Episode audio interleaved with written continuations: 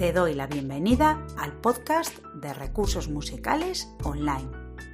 Un espacio lleno de pasión por la música donde encontrarás ideas, tips, reflexiones, recursos didácticos, creativos y de bienestar.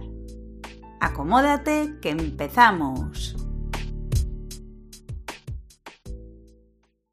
Hoy te traigo algunos trucos para realizar tus composiciones musicales. Para empezar, y sobre todo si no tienes muy claro cuál puede ser el punto de partida, mi recomendación es que hagas una selección de aquellas emociones o sentimientos sobre los que tal vez te gustaría trabajar. Mi consejo es que realices una lista de aquellas cosas que te resulten inspiradoras, véase otras músicas, películas, imágenes, fotografías de un viaje.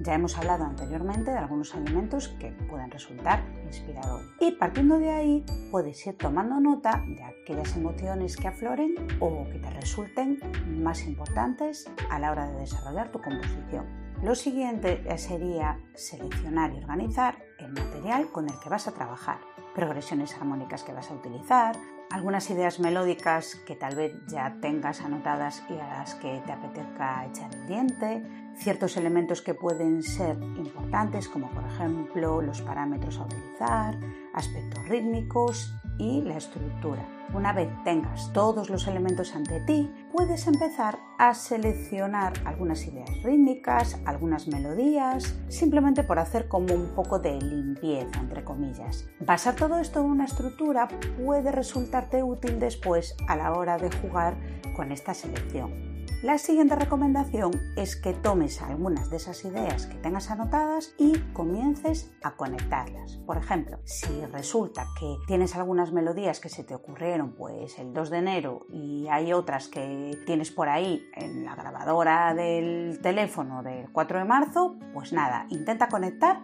algunas de esas ideas melódicas y tal vez de esa manera surja algo consistente sobre lo que trabajar. A partir de ahí, lo que te recomiendo es que hagas un poco de selección implacable que en principio puede resultar ciertamente doloroso, pero es importante descartar ideas para que vengan cosas mejores. Una vez que ya hayas seleccionado ese material con el que vas a trabajar y ya hayas realizado algunas conexiones de ideas, descartado, bueno, una vez que más o menos ya tengas algo más consistente, mi recomendación es que experimentes con ello, que lo juegues, porque de esta manera lo harás más orgánico.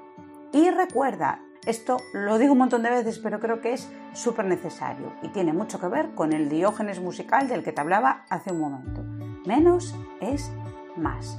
No importa si cuando termines esa exploración solamente te has quedado con un par de ideas no pasa nada, al final todo suma.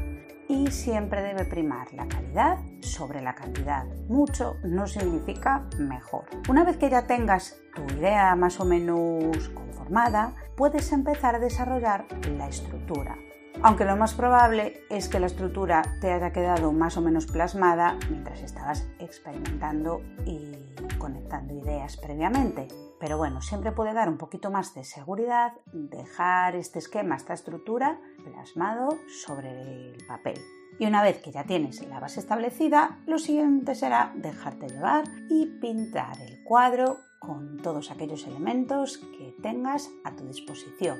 Recuerda, deja volar tu imaginación y disfrútalo. Si utilizas estos trucos, me encantaría que me dejases un comentario y me contases qué tal te ha ido. Nos vemos en la próxima. Y hasta aquí el episodio de hoy. Muchísimas gracias por haberme acompañado. Si te ha gustado, puedes suscribirte, darle a me gusta, compartir y regalarnos un comentario con tu opinión y los temas que te gustaría escuchar próximamente. También puedes encontrarnos en las redes sociales. Te deseo mucha música feliz y nos vemos muy pronto.